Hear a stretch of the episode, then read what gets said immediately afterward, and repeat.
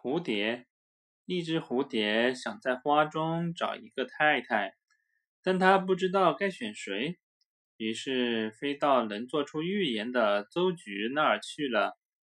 蝴蝶说：“花中最聪明的女人，请你告诉我，我该向谁求婚呢？”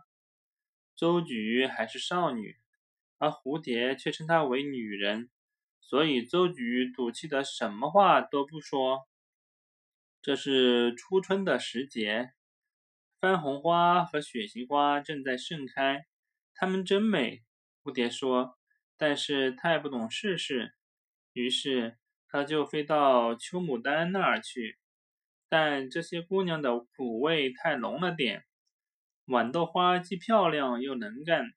当蝴蝶正打算向她求婚时，看到她近旁的豆荚上挂着一朵枯萎了的花。这是我的姐姐，豌豆花说。